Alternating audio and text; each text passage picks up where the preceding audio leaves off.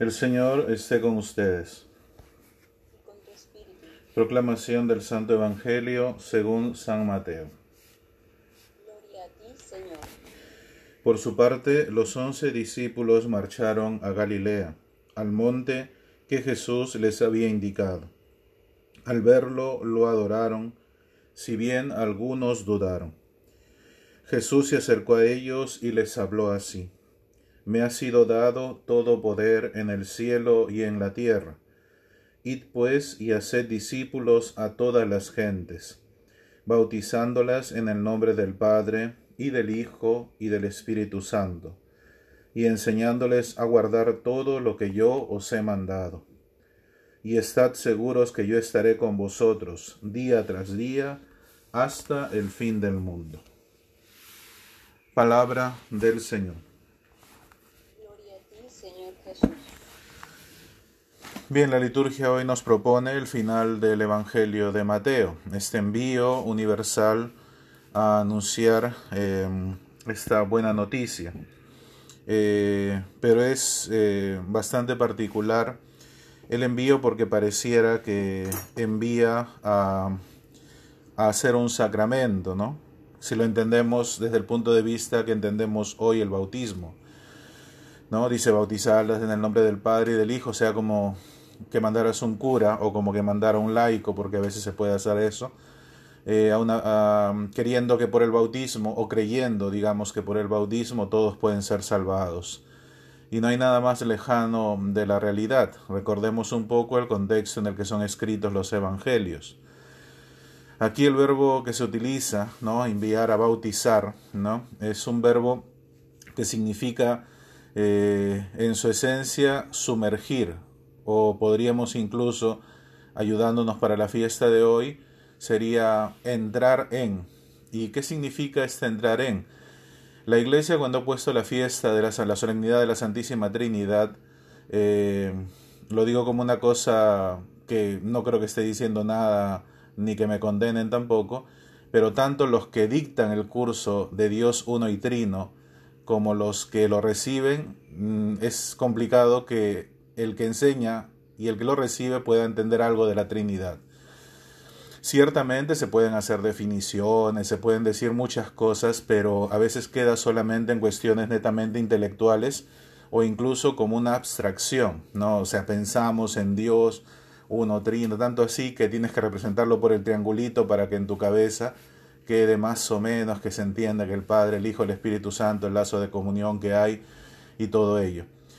Pero la Iglesia jamás ha querido que el hombre eh, conozca teóricamente a Dios Padre, a Dios Hijo y a Dios Espíritu Santo, y que mucho menos alguien, como de repente pasa en la ciencia, aparezca diciendo, uy, ya resolví la ecuación tal, o uy, ya resolví el problema tal que teníamos científico o lo que sea.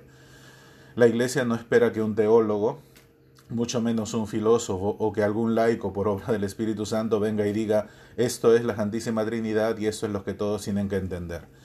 No, lo que ha hecho la Iglesia es Cristo con el Evangelio que hoy nos pone la liturgia, dice, o sea, no es necesario que nosotros entendamos qué es la Trinidad en el sentido entender intelectual, sino que nos sumerjamos, que entremos en ella, porque la Iglesia como todo misterio, nos invita a vivir el misterio. La Eucaristía, por ejemplo, es un misterio, ¿no? Como Dios puede, por medio de las palabras y por medio de las manos de un hombre, que ese pedazo, digamos, de harina con ese vino se conviertan en el cuerpo y la sangre de Cristo. Es un misterio que se realice ello.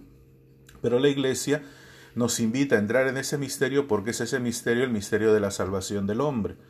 Entonces lo mismo, la Trinidad implica para el hombre primero una comunión, un misterio de comunión, en el cual el hombre está llamado a poder desarrollar esta misma comunión del Padre, del Hijo y del Espíritu Santo y sobre todo esta unión. Porque si se representa justamente por el triangulito, el triangulito, si tú lo separas, no es un triángulo. O sea, ¿no? Tienen que estar unidos los ángulos para que se forme un triángulo. Digamos, si tuvieras una, fuera por decir, una manguera y debiera fluir un líquido, no es posible que esté separado. Lo mismo pasa, digamos, en la Trinidad.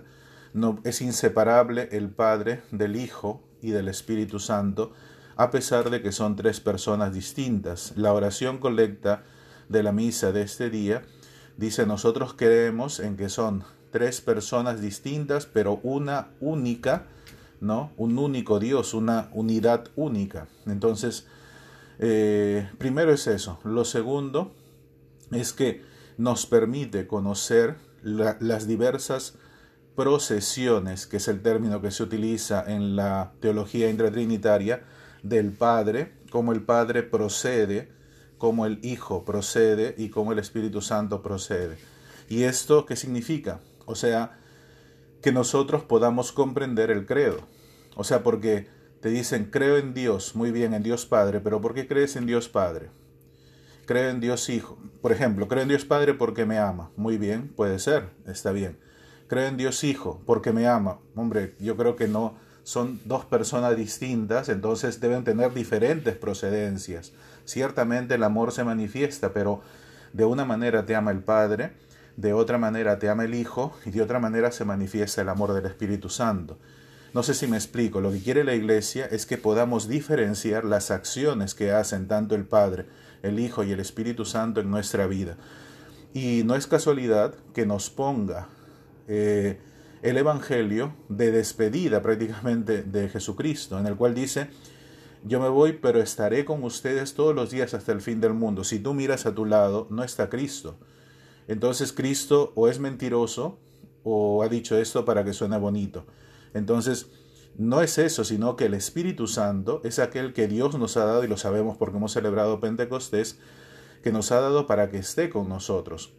Entonces, por eso es que el Evangelio y las lecturas de la misa de hoy, la primera lectura habla de un Dios Padre, de la creación propiamente del hombre y de un pueblo. La segunda lectura habla de la ligazón que tiene el hombre, el Hijo, ¿no? O sea, nosotros con el Hijo Jesucristo, con el Hijo con la H mayúscula, y cómo hemos sido invitados a ser herederos, o sea, parte de una familia. Nuevamente la comunión, nuevamente la unión. Cuando tú eres heredero, o sea, no le dejas tu herencia al vecino, le dejas la herencia a tu hijo, a tu hija, a tus nietos, a tus sobrinos, ¿no? Que son tu familia, pero no se la dejas a un extraño. Y el Evangelio reafirma la presencia del Espíritu Santo, ¿por qué? Porque esta presencia es importante porque reafirma la palabra que Dios ha hecho. O sea, si tú dudas que Dios está, que Cristo está presente, no es verdad, porque ha dicho, yo estaré con ustedes todos los días hasta el fin del mundo. Y este Espíritu Santo es aquel que nos reafirma su procedencia, cómo procede hacia el hombre, cómo actúa, que está presente. Y esta Trinidad está en relación, o sea, ¿por qué la iglesia celebra la Trinidad? Porque está en relación a nuestro credo. Los credos más antiguos de la iglesia. ¿Cuál es el credo más antiguo? El credo que hoy nos propone eh, cada uno de los salmos. Gloria al Padre, al Hijo y al Espíritu Santo. No digo solo gloria al Padre, podría decirlo, pero no lo digo. Este es el credo más antiguo. Incluso el versículo de la aleluya del Evangelio dice, el Dios que es, que era y que será. Entonces, esta presencia eterna es lo que la Trinidad quiere eh, poner en el hombre este signo de comunión, este signo de unidad y este signo de amor. Y sobre todo, dan entrando, sumergiéndonos nosotros en el misterio de la Trinidad, es que este Espíritu, esta gracia, entra al hombre, por la cual cree en Dios Padre, cree en Dios Hijo, cree en Dios Espíritu Santo, y puede hacer, creyendo en estas tres personas, puede hacer las obras del Padre, puede hacer las obras del Hijo, y puede hacer las obras del Espíritu Santo. Por eso no es casualidad que el Evangelio nos diga, ustedes están viendo esas cosas, crees en esto, pues verás cosas mayores, porque no sabemos cuál es el límite. Justamente el misterio nos permite, o sea, digamos, una apertura en cuanto al límite en el cual nosotros podemos desarrollar tanto esa relación con el Padre, con el Hijo y con el Espíritu Santo. Por eso yo espero que este día nos ayude a entrar en esta eh, solemnidad de la Trinidad, como decíamos, no queremos entenderla en el sentido intelectual, no queremos nosotros que se formule un concepto, no queremos abstraernos porque la Trinidad, el cielo nos mete a veces, nos aleja de la tierra, sino al contrario, nosotros entrar en ella y entrando en ella poder ver cómo es la acción del Padre, del Hijo y del Espíritu Santo, y fruto de esta experiencia es que podemos salir a evangelizar. Por eso los antiguos cristianos profesaban la fe, decían, creo en el Padre por esto, creo en el Espíritu Santo por esto, creo en la Iglesia Católica por esto. No decían, eh, creo en la Iglesia Católica porque se fundamentó hace no sé cuántos años en Jesucristo y nació en Pentecostés, eso lo sabe todo el mundo. Pero ¿por qué crees? Porque la Iglesia te ha permitido una experiencia concreta de Padre, de Hijo y de Espíritu Santo, nosotros inmersos en ese misterio podemos dar fe y evangelizar y por medio de esta evangelización salvar al mundo entero. Pidamos al Señor que nos conceda en esta solemnidad la gracia de poder entrar en este misterio y vivirlo plenamente.